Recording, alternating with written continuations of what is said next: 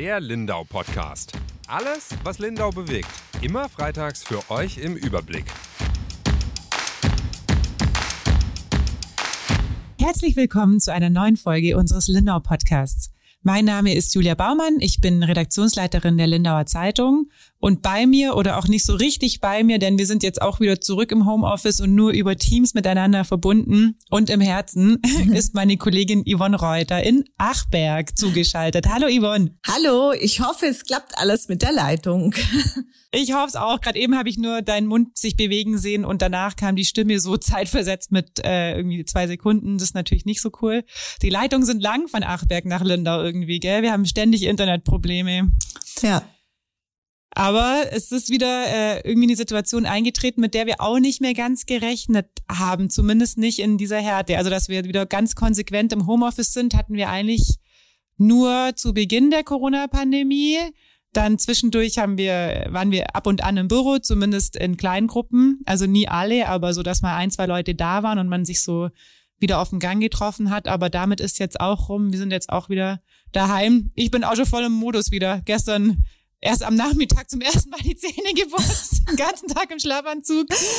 Die Jogginghose ruft, gell? Das ist eben so, ja. Jogginghose, man duscht nicht mehr so oft. Äh, also bei mir ist es echt schlimm, wie schnell das wieder passiert ist. Oh Gott. Ja, äh, der Anlass ist ein nicht so schöner. Die Zahlen, die steigen, die Infektionszahlen, die Corona-Zahlen, ja. Und jetzt sind wir bei Inzidenzen, die hätten wir uns ja früher gar nicht vorstellen können. Also wir nee, sind, wir sind jetzt über 500. Über 500, ja. Ähm, schon seit ein paar Tagen. Es ist ziemlich schnell hochgegangen auf ähm, über 300 auch und dann war auch äh, wurde Lindau ja schnell zum Hotspot berufen. Jetzt hat sich auch bayernweit wieder einiges geändert. Sprich, als ähm, es ist eigentlich überall 2G, gell? Und sind schon wieder so richtig Kontaktbeschränkungen im Privaten gibt's nicht, aber natürlich, man trifft sich ja auch nicht mehr. Also ich zumindest habe auch meine Geburtstagsfeier absagen müssen mhm. letztes Wochenende und ja, irgendwie so, was jetzt wieder im Sommer viel möglich war, ist jetzt so auf einen Schlag, finde ich, wieder irgendwie, sind wir wieder total zurückgeworfen. Ja, Frustriert ja. auch. Also. Total, ja. Und es ist halt dramatisch, wenn man die Zahlen anschaut und natürlich jetzt auch die Toten, die deutschlandweit steigen und im Landkreis ja auch wieder. Genau, wir sind jetzt bei ähm, 66 Corona-Toten insgesamt und du ähm, warst diese Woche tatsächlich auf der Lindauer Intensivstation. Darüber möchten wir heute auch sprechen ähm, in dieser Podcast-Folge. Ich habe den Text schon gelesen, der ist ähm, stand jetzt noch nicht veröffentlicht. Mich hat er sehr mitgenommen. Also du hast mir eine Vorabversion gegeben und dann haben wir gesagt, okay, das ist eigentlich das Thema, über das wir diese Woche sprechen müssen. Du hast die Lindauer Intensivstation besucht, auf der zu diesem Zeitpunkt kein Corona-Patient lag, aber erzähl doch mal trotzdem, äh, wie ist denn da so die Situation? Ja, ich war schon sehr, sehr froh. Der Termin, also eigentlich war die Geschichte ganz anders angedacht. Ich wollte mal so, äh, im Herbst habe ich angefragt, als noch gar nicht absehbar war, dass es sich so überschlägt, diese vierte Welle, ähm, dass ich mal mit den äh, Ärzten und Pflegekräften dort sprechen möchte, wie die denn Corona erlebt haben in der ganzen Zeit und welche Welle die schlimmste war.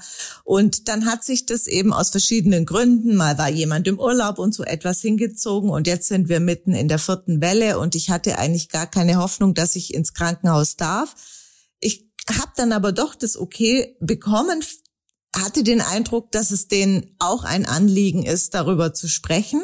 An dem Tag, als ich ähm, dort war, das war an, am Montag, ähm, da war stand Montag eben kein Corona-Patient auf der Station, aber in der vierten Welle, sprich im Herbst, waren jetzt schon drei auf Intensiv gelegen. Und ähm, ja, ich durfte auf die Intensivstation, nachdem ich 2G und im Krankenhaus dann auch getestet wurde, damit, also die gehen dann natürlich überhaupt kein Risiko ein. Und dann waren wir in einem der Zimmer und haben uns unterhalten. Ich habe mit dem leitenden Oberarzt Dr. End gesprochen und mit dem Leiter der Intensivstation. Und wie du sagst, mich hat's auch ziemlich mitgenommen, muss ich sagen. Du hast gerade gesagt, in der vierten Welle, also heißt jetzt in den letzten Wochen, ähm, gab es schon wieder drei Patienten, die auf der Intensivstation lagen. Was waren denn das für Menschen? Also es ist ja gerade die Diskussion auch am Laufen. Man kommt überhaupt nicht drum rum. Also ich versuche mich da immer ein bisschen zu schützen äh, vor der Diskussion mit geimpft und ungeimpft ähm, oder davor mit ungeimpften Menschen zu diskutieren, weil ich auch einfach nicht mehr kann und keine ähm, Lust mehr darauf habe. Ich habe Glück, dass in meinem Freundeskreis äh, mittlerweile eigentlich alle geimpft sind und ich da wenigstens die Diskussion nicht führen muss. Ähm, aber das ist natürlich auch das, was immer wieder diskutiert wird. Wer sind die Menschen, die jetzt auf der Intensivstation liegen? Konnten dir die ähm, Mitarbeiter da was drüber sagen? Wer liegt also, da jetzt? Ich glaube, das ist auch der Punkt, warum sie jetzt so ein bisschen auch, also erschöpft sind sie durch die anderen Wellen, ja. Also die sagen ganz klar, sie sind seit Corona eigentlich im Krisenmodus. Äh, der Leiter der Intensivstation hat gesagt, äh, wir sind im Krieg, also so martialisch sich das anführt. Und leider kriegen die Menschen oder die Welt da draußen kriegt da relativ wenig von mit. Es ist jetzt so ähm, explizit bei den dreien, es geht, das sind ja auch immer Datenschutzgründe, äh, sind sie nicht detailliert drauf eingegangen. Sie haben aber gesagt, die Menschen, die jetzt auf Intensiv landen, sind zum größten Teil ungeimpft und das macht es halt auch so schwierig oder so macht die die Pflegekräfte und die Ärzte etwas mürbe und verzweifelt, weil sie sagen, es wäre vermeidbar gewesen. Sie sagen aber auch, natürlich gibt es Impfdurchbrüche. Es gibt auch Menschen, die auf Intensiv landen, aber das sind meist Menschen, die schon Vorerkrankungen haben, die sehr alt sind und Risikofaktoren haben. Ansonsten unterscheidet sich das mittlerweile zwischen geimpft und ungeimpft um den Faktor 10. Also das ist für die überhaupt keine Diskussion. Die sagen, das ist banale Mathematik. Umso mehr geimpft sind, umso mehr sind geschützt und umso weniger landen auf Intensiv. Ja, das Thema Impfdurchbrüche ist ja auch eins, mit dem wir uns regelmäßig beschäftigen, weil es jetzt mittlerweile auch einige gab in Lindau. Ich habe die aktuelle Zahl gar nicht im Kopf, aber es waren zuletzt auf jeden Fall über 300. Wir haben es aber auch schon ausgerechnet, also in diversen ähm, Artikeln. Es ist natürlich im Verhältnis zu den mehreren Zehntausend, die geimpft sind im Landkreis, es sind ja immer Landkreiszahlen, es ist immer noch ein Bruchteil. Also wirklich 300, das hört sich dann mal viel an, ah, 300 geimpfte äh, Impfdurchbrüche. Es ist ein Bruchteil ähm, von den Geimpften, also es ist auch weniger als fünf Prozent. Und wenn man mal davon ausgeht, dass äh, die Impfungen 95-prozentigen Schutz bietet, dann sind das auch die Zahlen, die erwartet wurden, oder? Das ist ja auch bundesweit so. Also genau. egal welche Talkshow man sich anguckt, Natürlich, das erschrickt einen, also mich erschrickt das auch oder haben die ersten Durchbrüche auch ähm, erschreckt, weil ich dachte, okay, es kann mir auch passieren, aber es ist im Rahmen dessen, was erwartet wurde an den Impfdurchbrüchen.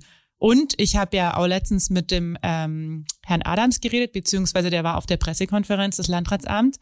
Es gibt halt auch Menschen, bei denen schlägt die Impfung einfach ums Verrecken nicht an. Also es gibt Menschen, die haben eine äh, Immunschwäche und die sind, er hat auch erzählt von einem, Patient oder Patientin, die ja schon viermal geimpft hat, weil sie dann auch immer die Antikörper gemessen haben und gemerkt haben, okay, da, das Immunsystem reagiert gar nicht auf die Impfung. Also das ist natürlich ein Bruchteil, aber die gibt's natürlich eben einfach auch. Also jeder Körper ist anders, glaube ich, ähm, und jeder reagiert da anders. Ja, aber ja. es ist eben, wie du sagst, zu einem ganz, ganz großen Teil sind es halt ähm, faktisch die Ungeimpften, die auf der Intensivstation genau, liegen. Genau, genau. Und wie ist denn da die Stimmung denen gegenüber? Weil ich könnte mir so vorstellen, ähm, das beschreibst du auch in deinem Text ähm, oder deutest es zumindest so an. Natürlich, also die Intensivpfleger und auch die Ärzte arbeiten jetzt seit fast zwei Jahren auf der Corona-Station und jetzt kann man davon ausgehen, die meisten, die kommen, sind ungeimpft und weiß nicht, ob selbst verschuldet da ein zu starkes Wort ist, aber sie hätten es vermutlich verhindern können, sage ich jetzt mal, ja. da zu landen und hätten natürlich denen auch Arbeit erspart. Gell? Also klar, es wird halt, also sie sagen, es wird jeder natürlich Gott sei Dank gleich behandelt. Und wo fangen wir denn dann an? Dann sagen sie auch, ja, den Motorradfahrer fragt auch niemand, warum er das Risiko eingegangen ist oder den Bergsteiger, warum muss der jetzt da auf den Berg klettern, wo er runterfliegen kann und landet dann auf dem OP und vielleicht auf Intensiv. Das ist schon klar. Aber äh, weil sich das alles so hinzieht und so, glaube ich schon, verzweifelt man halt manchmal und denkt, es wäre jetzt nicht nötig gewesen. Aber natürlich bekommen die die professionelle Pflege, die ihnen zusteht. Und letztlich, wenn du dann als Arzt und als Pflegekraft, die machen das ja immer noch mit Leidenschaft, äh, dann da stehst und den Menschen retten willst, dann geht's einfach nur darum. Aber es ist natürlich, wenn die ihren Arbeitsalltag schildern und da gibt's einfach nichts zu beschönigen. Ein Corona-Patient ist sehr, sehr arbeitsintensiv, also was man da machen muss, allein um den, dieses Zimmer zu betreten, die müssen ja Schutzvorkehrungen treffen. Also Sie haben mir das mal vorgemacht, die brauchen rund 15 Minuten, bis sie richtig angezogen sind. da gibt's jetzt schon ein Schema, damit die wirklich nichts vergessen. Die haben, das äh, hat die Asklepios Klinik sich auch was kosten lassen. Die haben so einen Vollvisierhelm, der dann auch belüftet ist. Hinten ist er so wie so ein Staubsaugerkabel, sodass nichts anläuft. Dann hören die aber natürlich schlecht und es ist heiß. Die haben ganz viele Schichten übereinander von dem Plastikzeug, die Handschuhe mehrfach. Und dann gehen die nach 15 Minuten, da ist ein großer Spiegel in dem Vorraum, den habe ich gesehen, um sich nochmal den korrekten Sitz der Brille etc. alles zu kontrollieren. Und dann gehen die da erst rein. Das heißt, die müssen auch sehr vorausschauend planen. Man kann nicht schnell reingehen und sagen, ach, jetzt fehlt mir noch das und das springe ich noch mal raus. Das geht einfach nicht. Und dann sind die da drin und arbeiten teilweise zu viert am Patienten. Wenn ein Mensch beatmet ist, der muss immer wieder gewendet werden, damit die Lunge durchlüftet wird und so. Das macht man, wenn dann ein erwachsener Mann dran liegt mit, sag mal mal 80 Kilo, dann stehen die da dran und drehen den Menschen um. Da sagt der äh, Oberarzt, der Dr. Enschon, da läuft dir nach ein bis zwei Stunden, da läuft dir das Wasser einfach den Rücken runter und du hast nur das Gefühl, du musst aus diesem Raum raus, du kannst nicht mehr. Das ist eine Konzentrationssache, aber auch eine richtig körperliche Anstrengung die die da vollbringen. Und natürlich über allem schwebt irgendwo, das lässt sich ein Stück weit ausschalten, aber auch immer die Sorge der Ansteckung. Das muss man natürlich auch sagen. Und dann kommen die raus und müssen sich nach dem gleichen Schema, obwohl ihnen die Suppe runterläuft, obwohl sie einfach nicht mehr können, ganz konzentriert wieder ausziehen, damit eben gerade da, so hat der Stationsleiter das gesagt, da ist die Gefahr natürlich groß, wenn man dann sagt, man kann nicht mehr und man ist platt und will nur raus, dass man da einen Fehler macht. Und da gibt's auch ganz genaue Schritte und so arbeiten die. Und das ist natürlich sehr, sehr anstrengend. Und das ist auch der, du, Entschuldigung, das ist auch der Unterschied, ähm, was Sie sagen, ja, was Corona halt so, ja, zusätzlich äh, herausfordernd macht im Vergleich zu dem Motorradfahrer, der jetzt da verunglückt ist. Der steckt ja niemanden an, ja. Der ist, der will gerettet werden wie der Corona-Patient, aber die Angst vor der Ansteckung die war gerade in der ersten Welle, wo man ja noch gar nichts wusste, war die sehr massiv. Und die Menschen, die da arbeiten, die haben alle Familien daheim, Kinder. Genau, du hast es gerade angesprochen, die Gefahr der Ansteckung. Weißt du, ob sich, ähm, das gibt's ja immer wieder, hört man ja auch deutschlandweit in den Medien, dass sich eben gerade dann die Pfleger anstecken oder die Ärzte anstecken. Gab's sowas bei uns in Lindau auch? Hast Na, du das mitbekommen? Nein, und das haben sie auch ganz äh, sehr betont, stand jetzt ist vom Lindauer Krankenhaus also keine Ansteckung irgendwie weitergegangen. Sie sind da sehr, sehr vorsichtig und sie machen das eben auch auf die strikten Sicherheitsvorkehrungen, äh, führen die das zurück. Und da sind sie sehr erleichtert. Aber ähm, es gab jetzt auch, äh, haben sie ja gesagt, eine Pflegekraft, die die Station gewechselt hat, weil die das einfach von der Psyche auch nicht mehr aushalten wollte, sich dieser Gefahr auszusetzen, dauerhaft. Ja, und ich finde, das beschreibst du auch ganz gut in deinem Text, weil neben dieser Angst, sich akut anzustecken, ist ja, glaube ich, auch noch der Faktor, dass das beschreibt einer der Ärzte, ähm, vor Augen zu haben, wenn da ein Mensch liegt im gleichen Alter mit den gleichen Risikofaktoren, das gleiche Geschlecht, also quasi, das könnte ich sein, ähm, der halt einfach gerade einen schweren Verlauf hat. Also mhm. spielt es ja dann in dem Moment auch keine Rolle, ob ich mich akut bei dem anstecken kann. Ich kann mich ja jeden Tag anstecken äh, mit dem Coronavirus und sehe da ganz konkret, so kann es enden, oder? Also das mhm. hat er mhm. ja auch ja. ziemlich plastisch beschrieben. Das hat ja. mich auch total beeindruckt. Ja, das war so ein Punkt, wo er damals, ich glaube, es war ähm, in nicht ganz zu Beginn der Pandemie, aber schon so im, ja, ich weiß nicht, welche Welle es passiert ist. Auf jeden Fall hat er dann eben den Patienten vor sich liegen gehabt. Das hat er so gut beschrieben und denkt sich auch, ja, mh, ein Jahr jünger als ich, eigentlich gut in Form, fit, bisschen Bauchansatz habe ich auch. Ja, aber der ist halt jetzt schwer krank und kämpft um sein Leben. Und da kann man so, da wird die Angst nimmer so abstrakt oder die, die Krankheit, die wird dann einfach ganz konkret. Und es ist es halt auch, es sind nicht die Alten unbedingt, ja, die nur dort landen, Corona, kann alle erwischen, das weiß man inzwischen. Und ich meine, das ist, glaub, so wie wir uns da auch teilweise rausnehmen können. Ich meine, wir in unserem Job auch gar nicht so. Wir sind auch viel damit konfrontiert, finde ich, weil wir natürlich auch immer up to date sein müssen, was Verordnungen angeht, aber natürlich auch was Infektionszahlen angeht und Verstorbene angeht. Aber ich kann mir trotzdem mal ein Wochenende nehmen, wo ich sage, hey, ich will jetzt nichts hören von Corona. Ich gehe jetzt zwei Tage in den Wald, mache irgendwie Facebook aus und dann kriege ich es nicht mit und dann reicht's wieder, wenn ich am Montag wieder reinguck ist schwierig, wenn man ähm, auf der Intensivstation arbeitet. Und ich glaube auch, dass man das nicht unterschätzen darf, dieses permanente konfrontiert sein mit diesen Katastrophen auch, was das mit jemandem macht. Also da kann ich persönlich auch jeden nachvollziehen, der irgendwann sagt, ähm, er kann einfach nicht mehr. Und das ist ja auch ein bundesweites Phänomen, dass das passiert. Also dass die Pflegekräfte einfach flöten gehen. Das haben die auch bei der ähm, PK erzählt, dass das auch in Lindau und auch in Lindenberg im Krankenhaus passiert ist, dass Leute einfach aufgehört haben. Also dass die nach einem halben Jahr oder nach einem Jahr Corona-Pandemie gesagt haben, es geht nicht mehr, ich schaffe das nicht mehr. Haben die ja. darüber auch was erzählt? Ja, äh, Sie haben so ein bisschen erzählt über die Schizophrenie, in der Sie auch leben. Und das macht es natürlich noch schwieriger. So wie du vorhin gesagt hast, mal abschalten wollen.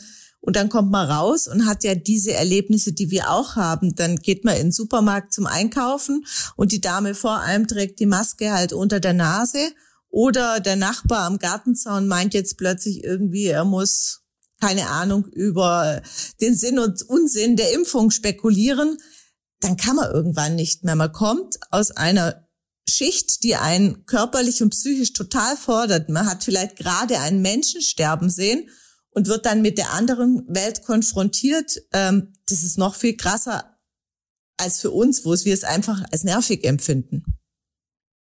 Auch wenn es jetzt sehr düster wird, aber was mich auch äh, wirklich ja ich beeindruckt hat oder sehr mitgenommen hat an deinem Text, du beschreibst irgendwann so einen Punkt, ähm, auch im Verlauf eines Corona-Patienten auf der Intensivstation, den sie so als Kipppunkt bezeichnen. Also es gibt wohl aus der Perspektive der Ärzte einen Punkt, an dem sie merken, okay, jetzt wird's ganz kritisch, oder? So habe ich das mhm. verstanden. Ja, ja, und das ist das, was wohl die Corona-Krankheit also auch von anderen unterscheidet irgendwie, weil ähm, es ist so, die meisten, die auf Intensiv landen oder deshalb landen sie auf Intensiv, wenn sie an Covid erkrankt sind, haben halt eine ganz, ganz schwere Lungenentzündung. Dann arbeitet die Lunge nicht mehr und das ist natürlich das Schlimmste, was ein Mensch, glaube ich, an Symptomen haben, ist akute Erstickungsangst, Panik.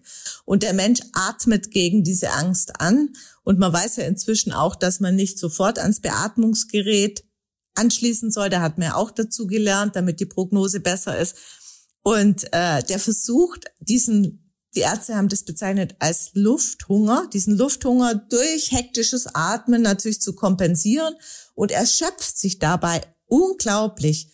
Und das, das geht halt nur eine Zeit lang gut, weil er kann dagegen. Er, er wird immer Verlierer sein quasi. Und dann kommt der Punkt, wo man merkt, jetzt ist die Erschöpfung, man kann in der Früh noch mit dem reden und plötzlich von einer Sekunde auf den anderen ist es dann plötzlich vorbei und der Mensch muss beatmet werden.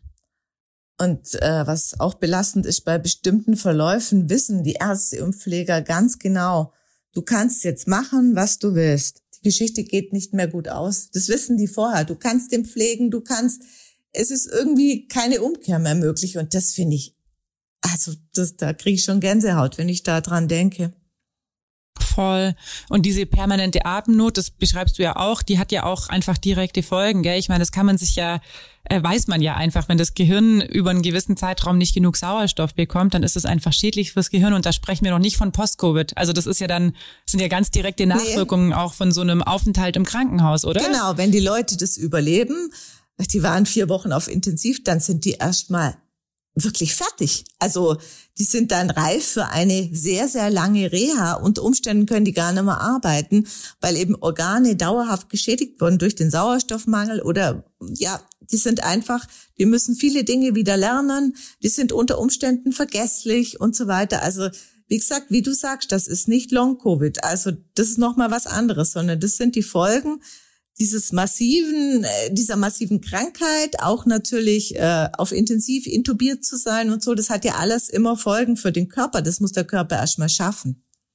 Ja, und Sauerstoffmangel eben. Ich weiß nicht, ob du dich erinnerst, wir hatten ja vor ähm, Monaten jetzt schon mal eine Kollegin aus Gleichingen, glaube ich, bin mir gar nicht mehr ganz sicher, die mit Corona auf Intensivstation lag und ähm, die dann, während sie auf der Intensivstation lag und äh, also kurz vorher, bevor es akut wurde und auch danach wieder quasi auf dem iPad angefangen hat, so ein bisschen ihre Geschichte aufzuschreiben. Und das war dann eine große Seite 3 Geschichte bei uns. Und die hat das ja auch beschrieben. Also die war dann, die lag auch mehrere Wochen auf der Intensivstation, wurde auch intubiert sogar. Ähm, und die ist nicht sehr alt, also die ist ein paar Jahre älter als ich, hat ein kleines Kind ähm, noch ein sehr junges Kind zu Hause. Und da war der Schluss, hat mich auch sehr beeindruckt oder sehr mitgenommen. Ich sage immer beeindruckt, weil es mich halt, weil es sich so nachhaltig eingebrannt hat bei mir.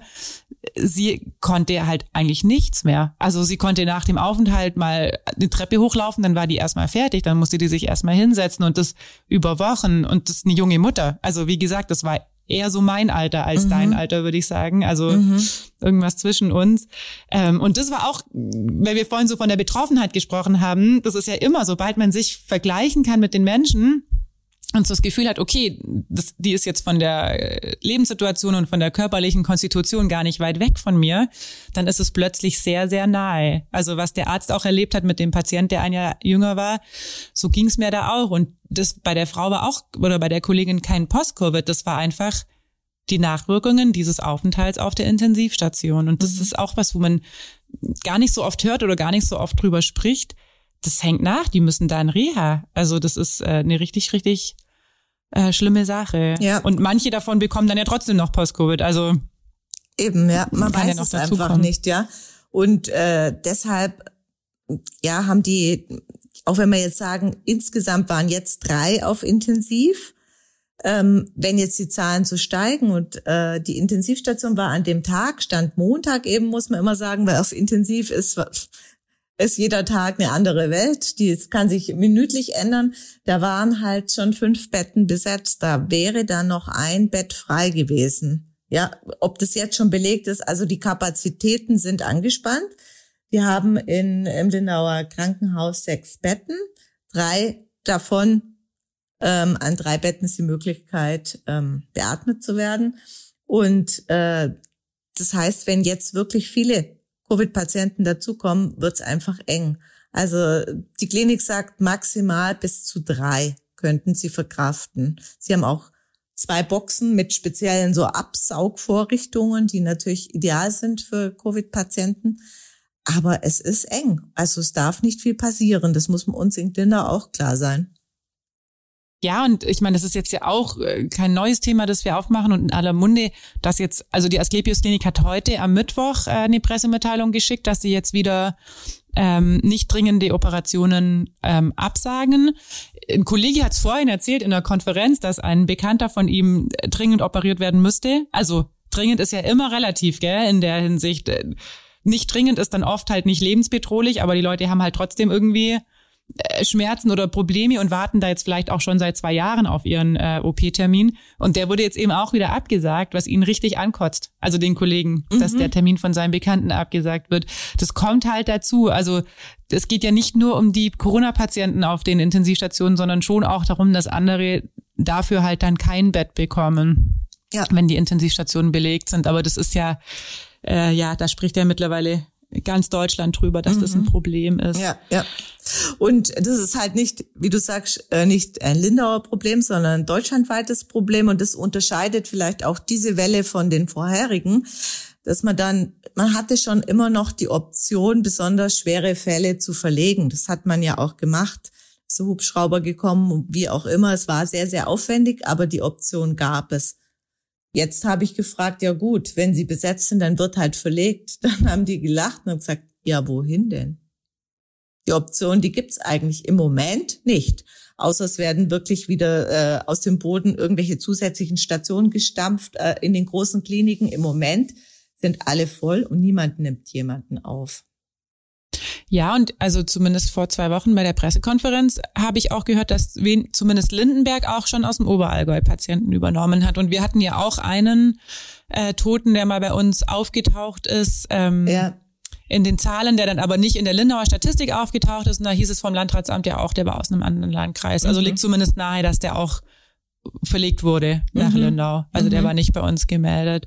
Wir sprechen immer von der vierten Welle und haben ja auch vorhin beide schon gesagt, dass uns die zumindest sehr überrollt hat.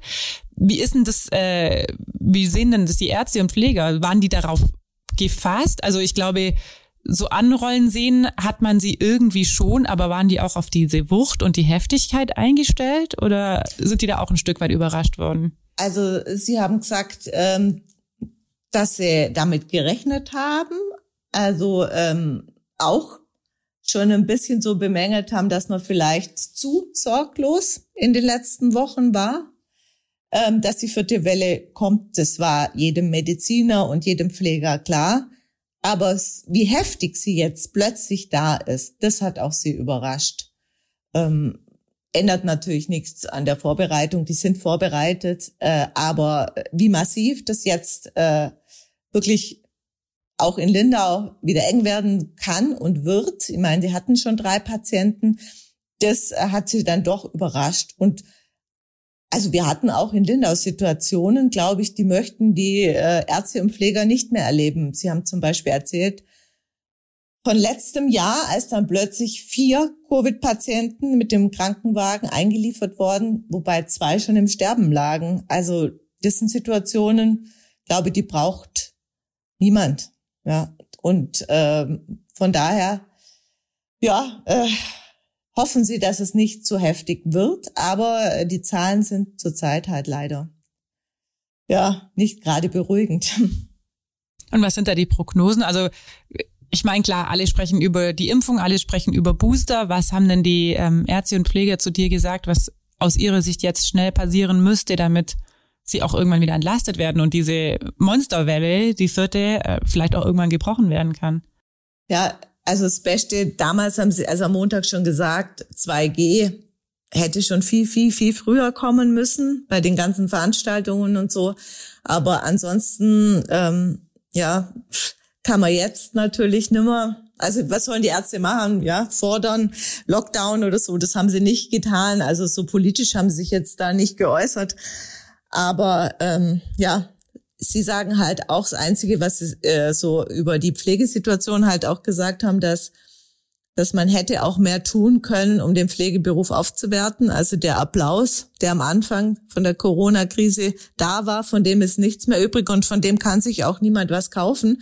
Und das fand ich auch ganz beeindruckend, wie der Dr. End, das ist eben der leitende Oberarzt, dann auch gesagt hat, ein Intensivpfleger, der steht einem Arzt gar nicht so viel nach. Also was der können muss und alles, das sind einfach Fachkräfte, die man dringend braucht. Und äh, was die kriegen, das ist lächerlich. Also das sollte endlich mal auch, die Anerkennung sollte sich halt auch finanziell bemerkbar machen, dann wäre der Beruf auch attraktiver. Aber da ist halt noch nichts passiert. Ja, vor allem ist ja Intensivpfleger ganz sicher ein Job, den man irgendwann mal angefangen hat, auch aus Leidenschaft, oder? Also gerade wenn du sagst, der ist nicht so gut bezahlt, ähm, das machen dann ja auch Leute, die das wirklich, wirklich machen wollen. Ähm, und die sind jetzt einfach in einer Ausnahmesituation, die rackern Tag und Nacht. Das haben wir ja auch schon. Wir hatten ja letztes Jahr schon, hat der äh, Emanuel Hegi ja mal eine Serie gemacht, so Corona und Pflege. Zwar vor einem Jahr waren die schon total am Limit und äh, eigentlich sind über ihre Grenzen längst hinausgewachsen und seitdem ist einfach ein Jahr vergangen oder sogar mehr als ein Jahr, seit der mit denen gesprochen hat und das hat ja nicht aufgehört bei denen. Also wie du sagst oder wie wir vorhin gesagt haben, wir können uns da mal rausnehmen. Das ist schwierig, wenn man Intensivpfleger ist, sich da mal rauszunehmen mhm. zwischendurch. Und es ist ja nicht so, dass wenn gerade die Welle nicht so groß ist, die Corona-Welle, dass dann nichts zu tun ist. Es gibt ja genug andere ähm, Patienten auf der Intensivstation, die ja auch behandelt werden müssen und mhm. andere OPs, die stattfinden dann in der Zwischenzeit. Also ist ja nicht, dass die dann in der Zwischenzeit irgendwie alle im Urlaub waren und sich äh, erholt haben von den ja, Strapazen ja. und jetzt voller Kraft in die vierte Welle gehen, oder? Genau, und ich glaube, das ist auch ein ganz enges Verhältnis Patient, Pfleger, Patient, Arzt, weil es halt wenige Patienten sind auf so einer Station, sind immer das gleiche Personal und da, da ja, da hat man eine enge Beziehung und da, äh, äh das haben auch beide gesagt, das ist auch irgendwie die Motivation, trotzdem immer wieder ähm, ja neu durchzustarten und auch wenn dieser Kipppunkt plötzlich erreicht ist, einfach festzuhalten und nochmal alles, alles zu versuchen, weil die Menschen einem auch irgendwie, klar, man muss sich abgrenzen, aber ich glaube, sie sind denen schon näher. Also äh, das ist manchmal schwierig. Er hat auch erzählt von einer Situation, äh, von einem Patienten, das war kein Corona-Patient, soweit ich das rausgelesen habe, der einfach im Sterben lag und da war kein Angehöriger da und die mussten die Angehörigen aus der Entfernung anrufen und die wollte dann wissen, wer ist bei dem und dann hat er gesagt, der und der Pfleger und dann hat die Dame wohl gesagt, ach, das ist schön, die mochte die immer so gern. Also das ist schön, wenn der da ist. Wenigstens ist er da. Und äh, das sieht man schon auch, die sind äh, ja auch mehr als Pfleger, aber auch palliativ sind die am Schluss noch tätig und so weiter. Das ist schon eine besondere Bindung, glaube ich. So habe ich es auf jeden Fall verstanden. Was jetzt neu ist, ähm, was am Anfang natürlich die Krankheit gerade bei Covid also noch so unmenschlich war, dass sie ja auch allein gestorben sind, das äh, hat, haben die gesagt, das äh, wurde Gott sei Dank äh, jetzt anders behandelt. Also Angehörige dürfen, wenn sie nicht selber positiv sind, und Tests machen und mit der entsprechenden Schutzvorkehrung zu ihren kranken Angehörigen. Also es muss da niemand ganz allein liegen. Also da gibt's ein bisschen ein menschliches Gesicht, da bin ich auch sehr erleichtert. Ja, voll. Ich würde gern ähm, den Podcast mit einer in dem Zusammenhang, äh, wenn man so nennen kann, schönen Geschichte schließen, was auch dein Schluss äh, vom Text ist.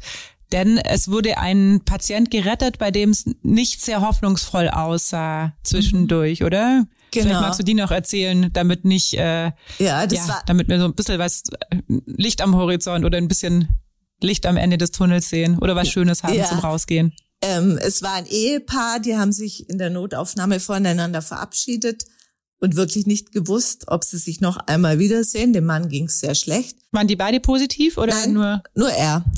Ah, mhm. mhm. Und äh, der kam dann gleich auf Intensivstation und äh, ja, die Frau war verzweifelt. Man hat ihr dann aber ermöglicht, dass sie eben zu ihrem Mann geht und die waren sehr, sehr dankbar. Der Mann hat tatsächlich überlebt und die beiden haben, und ich glaube, das ist auch was, was man auf der Intensivstation nicht so häufig erlebt, weil die Patienten, wenn es ihnen besser geht, die werden dann entlassen oder kommen auf eine andere Station und so. Aber die zwei, die sind zurückgekehrt und haben sich bei dem Intensivteam bedankt. Und das ist, also das ist was, das hat man schon gemerkt, wo den beiden, also dem Pfleger wie auch dem Arzt, äh, sehr, sehr nahe gegangen ist. Da haben sie sich sehr gefreut. Und die haben tatsächlich vier Wochen war der Mann auf der Intensivstation, haben die um sein Leben gekämpft und der Mann weiß von gar nichts mehr. Das ist auch so ein Phänomen. Also ähm, ja. Krass, ja. Krass, oder vier Wochen fehlen dir da aus deinem mhm. Leben. Dramatische vier Wochen. Vielleicht ist es gut, dass er nichts weiß, aber er hat sich bedankt und die Frau auch. Und es zeigt, natürlich muss, stirbt nicht jeder an Covid und auch wenn er einen dramatischen Verlauf hat, ähm, die Medizin kann einiges leisten, solange man solche Ärzte hat und äh, Intensivpfleger, die sich einsetzen, sowieso. Aber ja, das tut dann auch gut, wenn die mal Erfolgserlebnisse haben in dieser Form und dann auch die Anerkennung bekommen von Menschen, denen sie geholfen haben. Total. Liebe Yvonne, ich danke dir für die ähm, wirklich berührende Geschichte und kann nur all unseren Hörerinnen und Hörerinnen auch empfehlen, die zu lesen ähm, in der Lindauer Zeitung oder online. Und wir verabschieden uns jetzt von Ihnen. Ich sag Tschüss zu dir und wir hören uns nächste Woche wieder. Tschüss. Tschüss.